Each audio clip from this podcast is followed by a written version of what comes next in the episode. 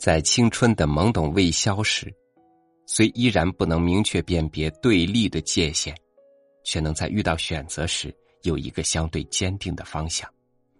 而今，青春已老，一瞬间恍惚，总觉得这世间的是非美丑似乎都没有一个清晰的界限，他们就那样模糊着，让我们的人生也跟着模糊了。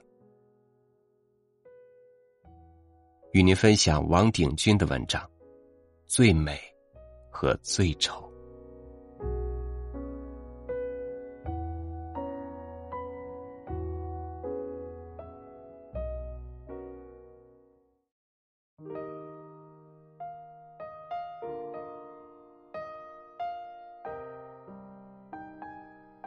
想想看，多有意思！在一九四五年。还能看到一个娘娘，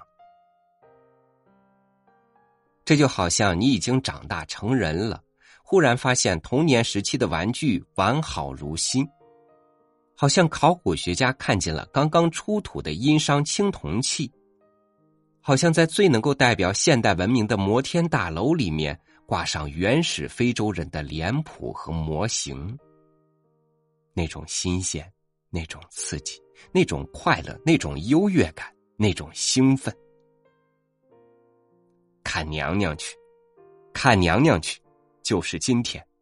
你们今天说看少年棒球队去，也不会比我们更响亮、更轻快、更踌躇满志。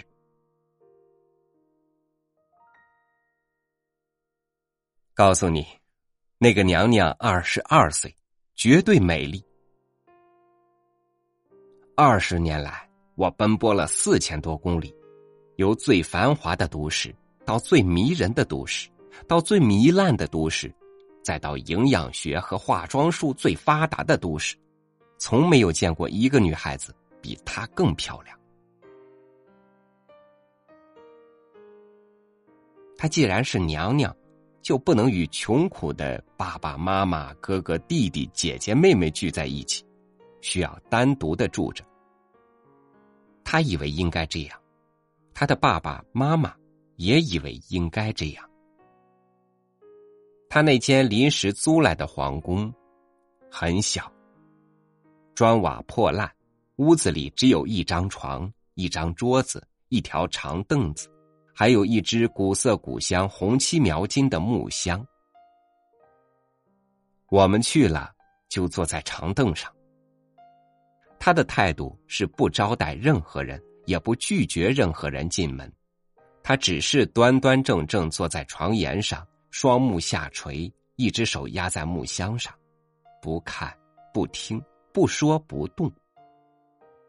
据说，除了吃饭、睡觉等等必要的事情以外，他整天就这样坐着，不管屋子外面发生了什么事情，甚至也不管屋子里面发生了什么事情。尽管他比海还要沉默，比山还要端正，尽管他把自己做成一条红，可是我们这群年轻的单身汉还是经常去看他。只要有一个人说看娘娘去，其他人便毫无意义跟着走，而每星期总有一个人或是两个人这么说。我们塞满了他的小房间。自己谈天说笑，甚至后来我们自己带了啤酒酱肉，在他的桌子上大吃大喝，他好像没看见我们，而我们也假装没看见他。慢慢的，我们知道了很多事情，我们知道娘娘发誓不再结婚，她从她的皇宫里逃出来的时候，随身带了一包首饰。他变卖首饰维持生活。他已经对他的父母、对天、对地立下血誓：什么时候首饰卖完、吃光，他就自杀。他吃的非常少，用钱尽力节省，也就是延长他的生命。慢慢的，我们又发现，这位娘娘的处境虽然艰难，但是。还能够有一个太监来伺候他。这位太监由关外逃到关内，听说北京有一位娘娘，就跑来向他报道。他在郊外找了一个容身的地方，每天早晨进城，到这一间光线暗淡、空气污浊的房子里，跟娘娘请安，把整个房间收拾得干干净净，替娘娘买菜做饭。饭做好了以后，他绝对不肯留下来吃。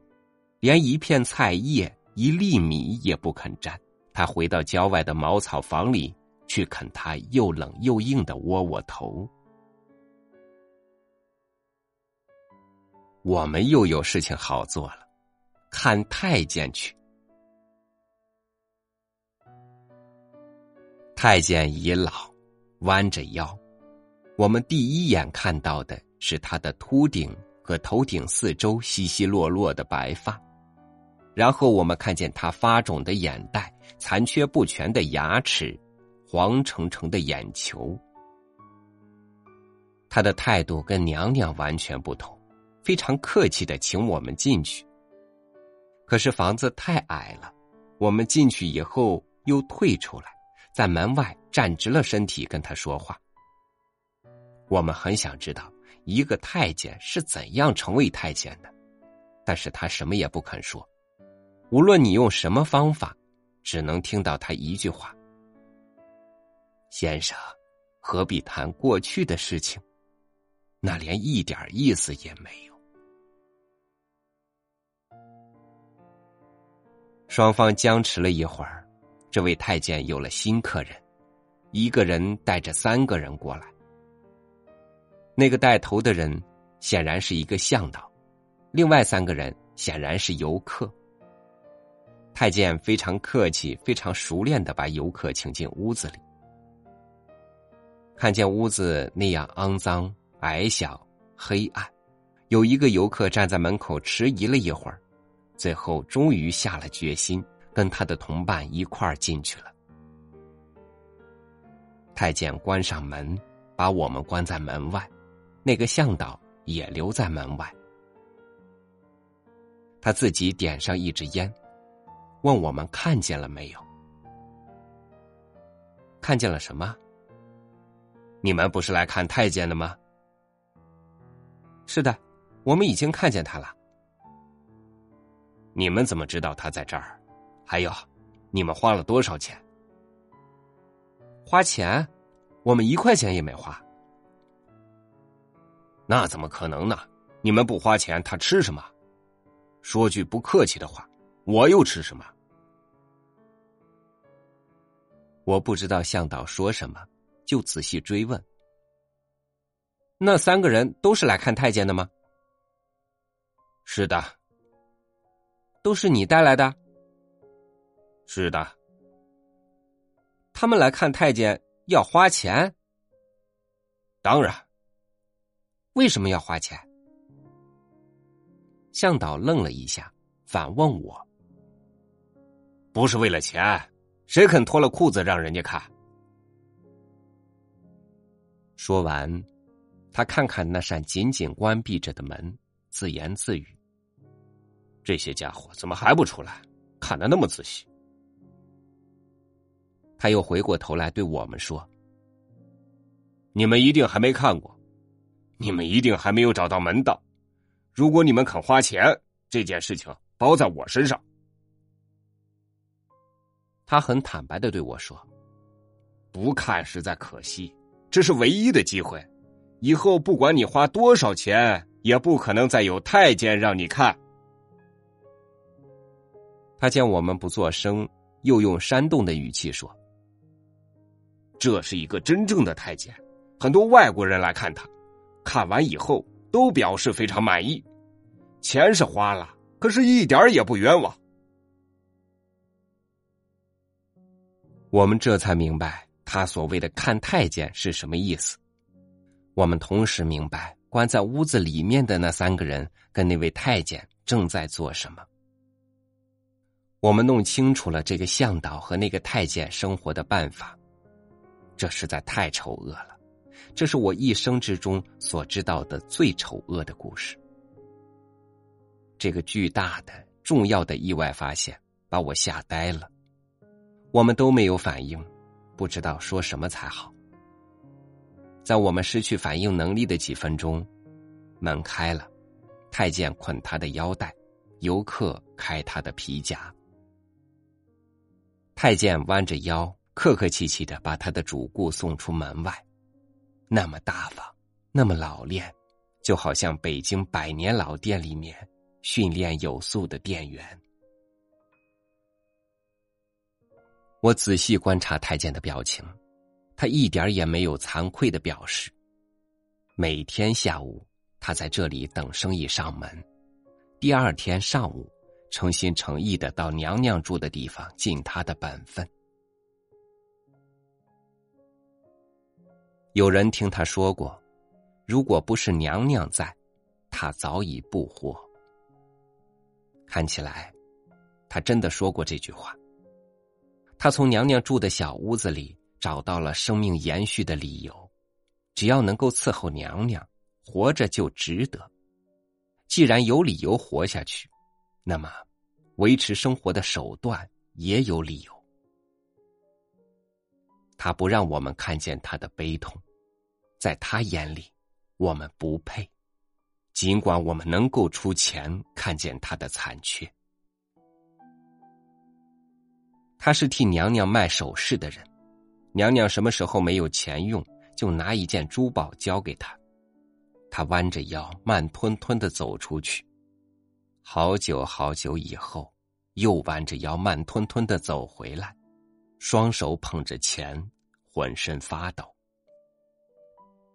他望着娘娘接过钱，锁在木箱里，坐在床沿上，一只手压在木箱的盖子上，眼泪一颗颗掉下来，他就朝着娘娘跪下，脸贴在地上，呜呜痛哭。娘娘的邻居都经常听见他的哭声，卖一次首饰哭一次，只有娘娘看见他的悲痛。虽然娘娘并不一定真正明白他的悲痛有多大，有多深。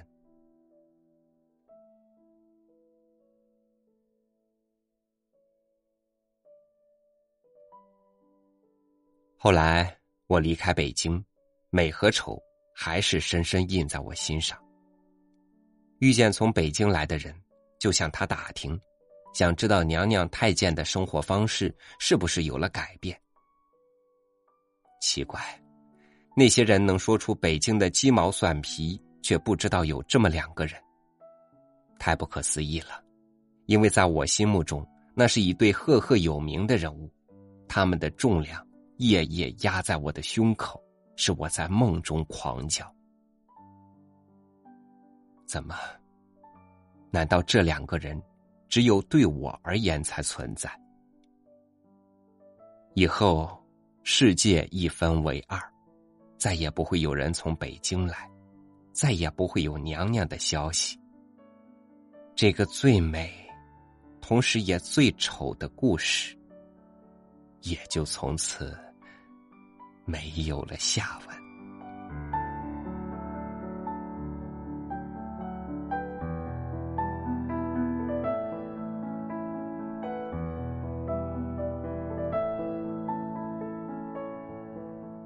最美和最丑，一个在左手，一个在右手。你经常伸出的那只，给予了一个你选择的世界。我们是生活的看客，也都被生活里的对方看着。再多平凡的日子，遮掩不住真实。感谢您收听我的分享，欢迎您关注微信公众号“三六五读书”，收听更多主播音频。我是超宇，下期见。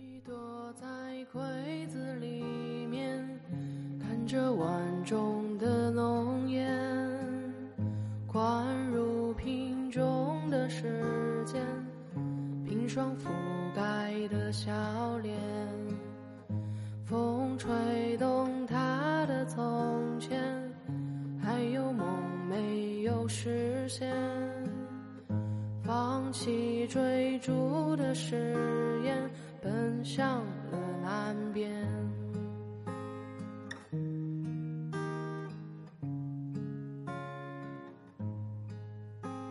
你剪断你的思念，用妆擦干泪两肩，戏里戏外的语言，青山锁于最两年。雨落在他的嘴边，雨泪缠绵一晴天，畏惧寒冷的大雁，奔向了南边。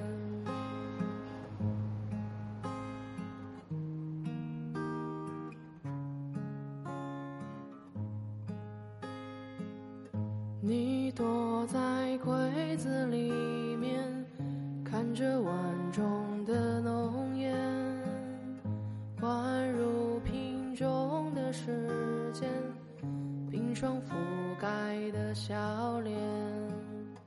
风吹动他的从前，还有梦没有实现，放弃追逐的誓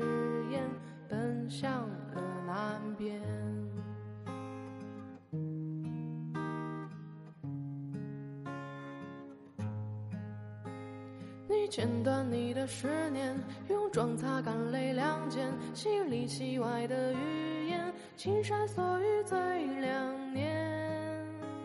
雨落在他的嘴边，雨泪缠绵于心田，畏惧寒冷的大雁。奔向了南边，